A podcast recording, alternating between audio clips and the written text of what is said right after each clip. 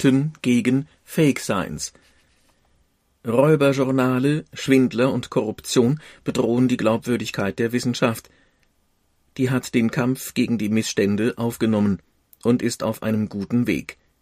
Von Frank Frick, Illustrationen Oliver Weiß. Fake Science, die Lügenmacher, so lautete der reißerische Titel einer Fernsehreportage der ARD Ende Juli 18. Sie berichtete über Raubverleger, die es Wissenschaftlern gegen Bezahlung ermöglichen, ihre Studien zu veröffentlichen, ohne Qualitätskontrolle, etwa eine externe Begutachtung. Weltweit, so das Ergebnis einer gemeinschaftlichen Recherche verschiedener internationaler Sender und Zeitungen, haben rund 400.000 Wissenschaftler von diesem Angebot Gebrauch gemacht, darunter 5.000 Deutsche. Als Wissenschaftsskandal ordnete die ARD das ein, aufgrund der Vermutung, dass auf diese Weise zweifelhafte oder gefälschte Ergebnisse in die Welt gesetzt werden, die unter anderem die finanziellen Interessen von Unternehmen bedienen. Die Fälscher sind unter uns. Wer nach Belegen dafür sucht, dass der Wissenschaftsbetrieb dunkle Seiten hat, wird auch sonst fündig zu den Forschern, deren Ergebnisse in den Medien Aufsehen erregten, die aber gefälscht waren, gehört der deutsche Nanotechnologe Jan-Hendrik Schön und der südkoreanische Stammzellforscher Hwang Woo-suk. Und es gibt Wissenschaftler, die von Energiewirtschaft, Tabak, Zucker, Chemie oder Pharmaindustrie bezahlt wurden, als sie Resultate publizierten, die ihren Geldgebern gelegen kamen. Dem Buch Gekaufte Forschung Wissenschaft im Dienst der Konzerne hat Christian Kreis, Volkswirt und Professor an der Hochschule Aachen, viele gut belegte Beispiele zusammengetragen. Von Außenstehenden weniger wahrgenommen gibt es weitere Schatten, etwa die Replikationskrise. Forscher können die Ergebnisse anderer Wissenschaftler oft nicht nachvollziehen, Fachsprache replizieren. So haben etwa Pharmaforscher des Konzerns Bayer 2011 berichtet, dass die Ergebnisse von 67 hauseigenen Projekten in nur etwa einem Viertel der Fälle mit der publizierten Literatur in Einklang standen. Kontrollen werden wenig gewürdigt. Ein aktuelles Beispiel. Wissenschaftler des US-amerikanischen Centers for Open Science wiederholten 21 sozialwissenschaftliche Untersuchungen, deren Ergebnisse es in die zwei weltweit renommiertesten Wissenschaftsjournale Nature und Science geschafft hatten Resultat: Die beschriebenen Effekte von 13 Originalstudien konnten bestätigt werden, doch von immerhin acht Studien nicht. Hinsichtlich der Replizierbarkeit gibt es einen weiteren Aspekt. Angenommen, zwei Studien untersuchen die gleiche Behandlung mit einem Medikament. Die eine belegt den Nutzen der Therapie, die andere nicht. Normalerweise wird dann die Studie mit positivem Effekt eher veröffentlicht während die andere in der Schublade verschwindet.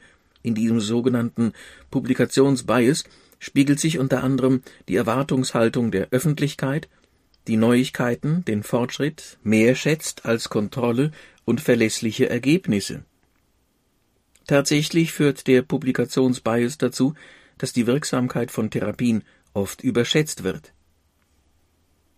Ist der Begriff Fake Science demnach berechtigt?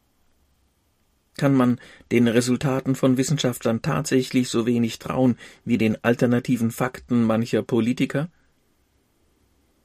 Wer sich auf die Suche nach Antworten begibt, darf sich keine Illusionen machen. Wissenschaftler handeln nicht moralischer als andere Mitglieder der Gesellschaft. Und ein Seitenblick etwa auf den Leistungssport zeigt, wo intensiver Wettbewerb herrscht, lässt sich nicht ausschließen, dass Betrüger sich im Rennen um Ruhm und Geld an die Spitze setzen. Entscheidend für die Glaubwürdigkeit der Wissenschaft ist jedoch, ob sie systematisch schlampige und fehlerhafte Forschung fördert oder ob sie über effektive Kontrollmöglichkeiten und Selbstheilungsmechanismen verfügt. Tatsächlich ist die Qualität von wissenschaftlichen Ergebnissen schwer zu beurteilen, so stellt sich der Nutzen einer wissenschaftlichen Erkenntnis oft erst nach Jahrzehnten heraus. Außerdem resultieren viele Fortschritte aus einer Forschung, bei der etwas ganz anderes gefunden wurde, als die Wissenschaftler gesucht haben, und schließlich lassen sich Forscher und wichtige Entdeckungen oft nicht einander zuordnen, weil diese Entdeckungen gleichsam in der Luft liegen und nahezu zeitgleich von mehreren Forscherteams gemacht werden. Die zentrale Rolle der Peers. Daher versagt in der Wissenschaft der Marktmechanismus, dem wir in unserer Wirtschaftsordnung ansonsten eine hohe Verlässlichkeit und Objektivität zuschreiben, so die Wirtschaftswissenschaftlerin Margit Osterloh. Die Schweizerin weiter Für den fehlenden Markt braucht Wissenschaft einen Ersatz. Das ist die Gelehrtenrepublik oder die Scientific Community, die mit Gutachten, den Peer Reviews, feststellt, was gute Forschung ist. Was gut und richtig ist, muss laufend geklärt werden, etwa wenn Universitäten Professoren berufen oder Forschungszentren die Stelle eines Teamleiters besetzen, auch wenn die Deutsche Forschungsgemeinschaft, DFG, Stiftungen oder andere Forschungsförderer entscheiden, welche Projekte sie finanzieren, ist das Urteil der Peers englisch Gleichrangige gefragt. Diese schauen dabei insbesondere auf die wissenschaftlichen Artikel der Bewerber und Antragsteller. Ein solcher Artikel ist normalerweise von einer Fachzeitschrift wiederum nur deshalb veröffentlicht worden, weil zwei meist anonyme Peers dies unabhängig voneinander befürwortet haben.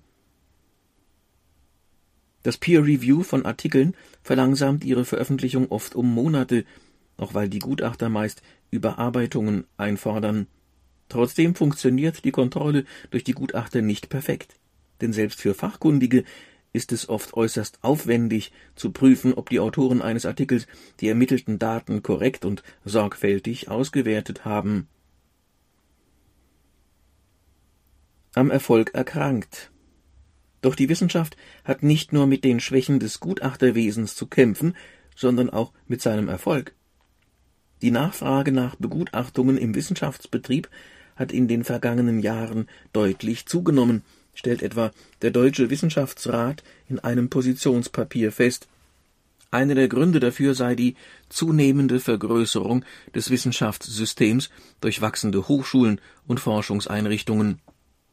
Ein anderer sei die Zunahme wettbewerblicher Förderverfahren. Einige Forscher berichten, dass sie fast so viel Zeit in die Begutachtung fremder Forschung investieren wie in die eigene Forschung. Plausibel, dass der zunehmende Zeitdruck, unter dem die Peers stehen, die Sorgfalt ihrer Kontrolle beeinträchtigt. Dazu kommt, persönliche Beziehungen zwischen den Fachkollegen können die Gutachten beeinflussen. Solche Probleme fördern die Suche nach Alternativen. Außerdem wünschen sich Politiker und Journalisten einfache Kriterien, um die Qualität von Forschung und Forschenden zu beurteilen. Sozusagen zur Währung in der Wissenschaft ist die Zahl von begutachteten Artikeln geworden, die Forschende in Fachzeitschriften mit hohem Impact Factor veröffentlichen.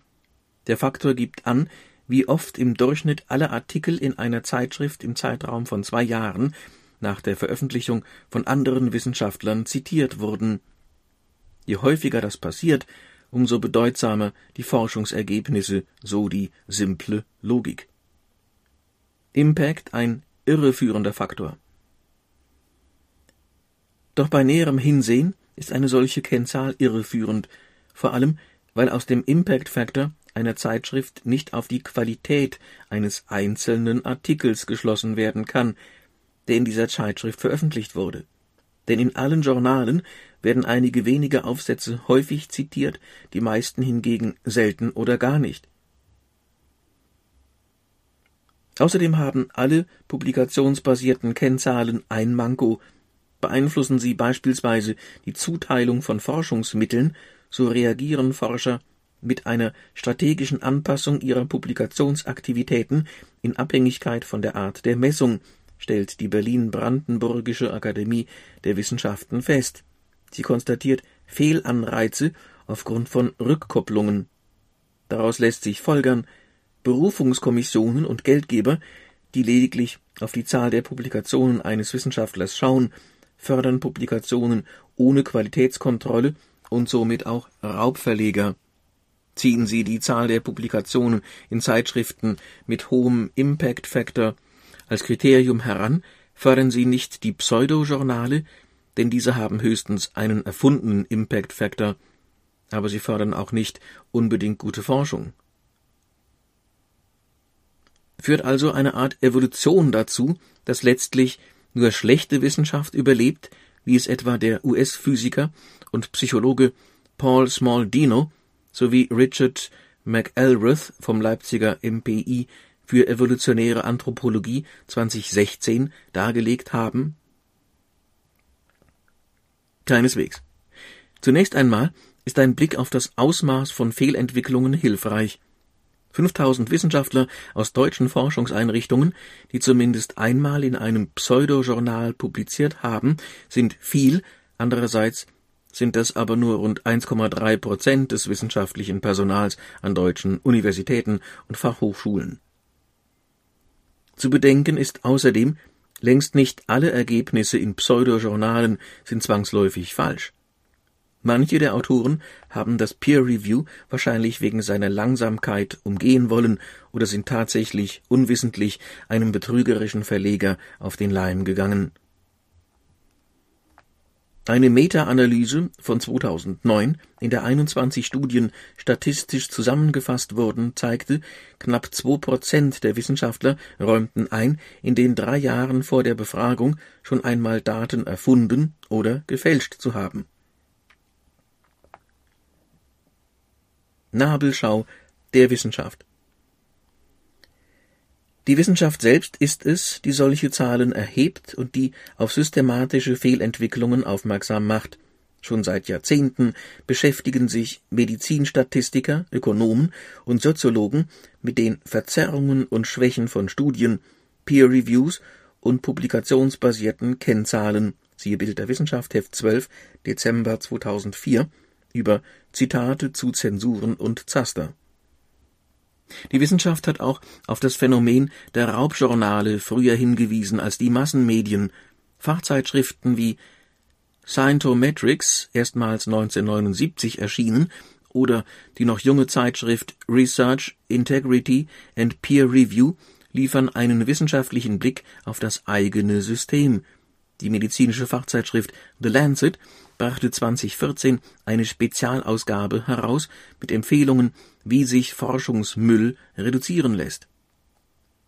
Manche Vorschläge von Wissenschaftlern, wie gute Wissenschaft gefördert und Fake Science zurückgedrängt werden könnte, finden allerdings bisher keine breite Unterstützung unter den Kollegen oder in der Politik. Dazu gehört die Forderung des Wirtschaftswissenschaftlers Christian Kreis, wir brauchen ein Verbot direkter Geldflüsse von Wirtschaftsunternehmen an Hochschulen, Hochschuleinrichtungen und Hochschulpersonal. Auch eine umwälzende Anregung von Ulrich Dirnagel, Gründungsdirektor des Quest Center am Berliner Institut für Gesundheitsforschung, hat es schwer. Der Neurologe schlägt vor, öffentliche Forschungsgelder als Grundförderung für alle zu vergeben, mit der Bedingung, dass die Hälfte davon an andere Forscher weitergegeben werden muss, die der direkt Geförderte selbst aussucht. Peer-to-Peer-Förderung nennt Dirnagel das und vermutet, dass das Geld nach Kriterien wie Originalität, Relevanz und eben Qualität weitergereicht würde. Ich habe fast nur positive Rückmeldungen auf meinen Vorschlag erhalten, aber kein Forschungsförderer traut sich, ihn aufzugreifen, sagte Nagel. Qualität statt Quantität. Andere Maßnahmen zur Sicherung der wissenschaftlichen Qualität werden umgesetzt, wenn auch noch nicht auf breiter Front.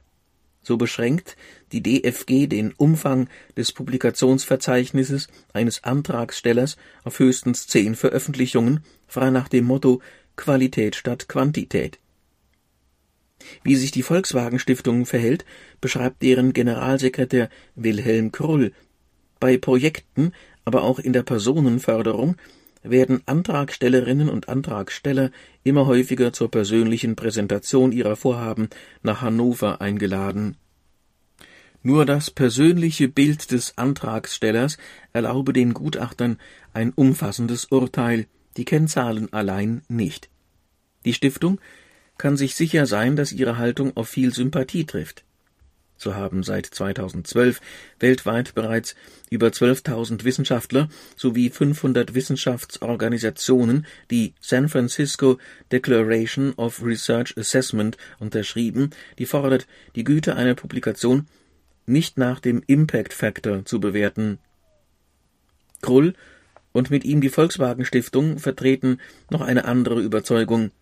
Wer die Wissenschaft dazu befähigen will, innovative Forschungswege zu beschreiten, muss finanzielle Planungssicherheit über einen längeren Zeitraum hinweg bieten. Längere Förderzeiträume aber bedeuten, die Zahl der nötigen Gutachten würde sich verringern. Die Gutachter bekämen dadurch wohl wieder mehr Zeit, um ihre Kontrollfunktion sorgfältig wahrzunehmen. Gutachten öffentlich im Internet Außerdem experimentiert die Wissenschaft schon länger mit neuen Methoden der Begutachtung. Beim Open Peer Review etwa stellen die Verleger die Gutachten zur jeweiligen Publikation öffentlich ins Internet. Die Gutachten werden so gleichsam zu einem Teil des Artikels und können von jedermann kommentiert werden. Und beim Preprint-Verfahren stellen Wissenschaftler ihre Artikel auf einer Internetplattform den Fachkollegen zur Diskussion um sie vor der offiziellen Veröffentlichung in einer Fachzeitschrift zu verbessern. Es gibt eine ganze Reihe von Maßnahmen gegen Fake Science, die inzwischen zum Standard geworden sind, zum Beispiel Ombudspersonen an deutschen Hochschulen und Forschungseinrichtungen, an die sich Wissenschaftler vertraulich wenden können, wenn sie bei Kollegen Betrug vermuten oder wissenschaftliches Fehlverhalten beobachtet haben. Sogenannte weiße Listen benennen vertrauenswürdige Fachzeitschriften mit Qualitätskontrolle, schwarze Listen zählen Pseudojournale auf.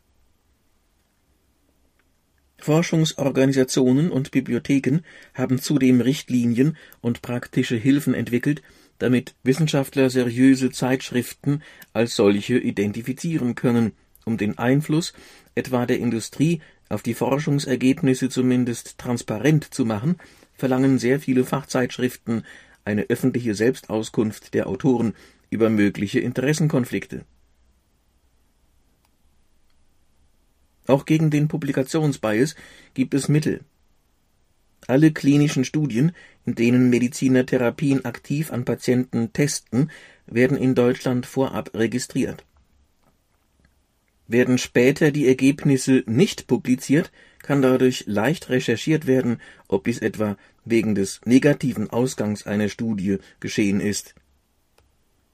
Fazit Glaubwürdigkeit und Qualität in der Wissenschaft zu wahren, ist eine große Herausforderung, doch die Wissenschaft selbst entwickelt ständig Mechanismen, um diese Herausforderung zu bewältigen.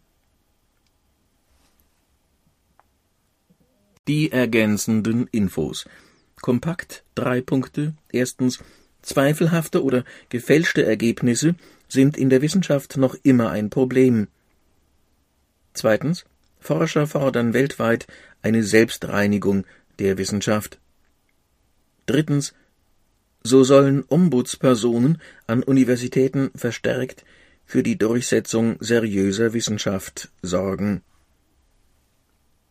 Dann Bildtexte Angesichts unterschiedlicher Ergebnisse erliegt so mancher Forscher der Versuchung, die Daten zu glätten. Selbst Experten fällt es oft schwer, Forschungsergebnisse zu prüfen. Einige Forscher fordern öffentliche Gelder als Grundförderung für alle. Finanzieren Unternehmen eine Forschung, ist die Gefahr groß, dass die Ergebnisse beeinflusst werden und zum Autor. Frank Frick hat während seiner Promotion erlebt, wie sich Ergebnisse eines Kollegen als Fälschung erwiesen, doch den Glauben an die Wissenschaft hat er nicht verloren.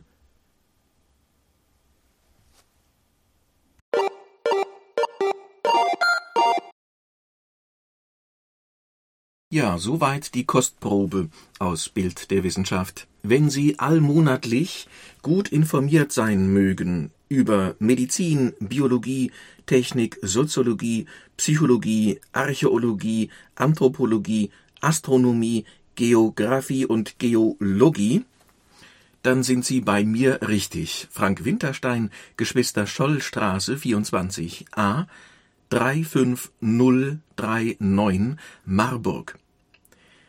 Telefon 0170 145 8843.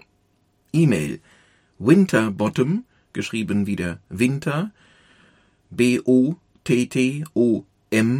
wie Maria. Das Abo kostet 91,20 Euro, das ist der gleiche Preis wie für die Druckausgabe.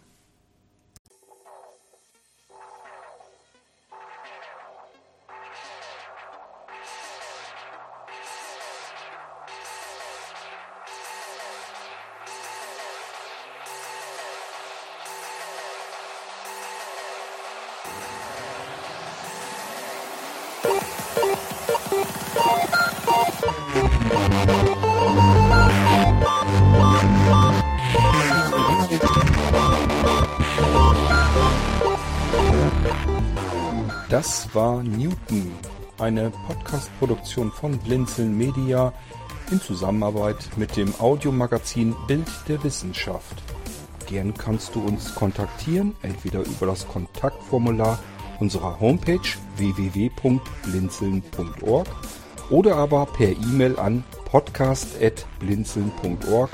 Immer dran denken, Blinzeln schreibt man in unserem Fall mit einem D in der Mitte. Unser Podcast-Anrufbeantworter steht dir natürlich auch zur Verfügung unter der deutschen Telefonnummer 05165 439 461 und wenn du aus dem Ausland anrufst, einfach die vorangegangene 0 gegen die 0049 für Deutschland ersetzen. Wir bedanken uns für dein Interesse und freuen uns darauf, wenn du auch beim nächsten Mal bei einem unserer Podcasts wieder mit dabei bist.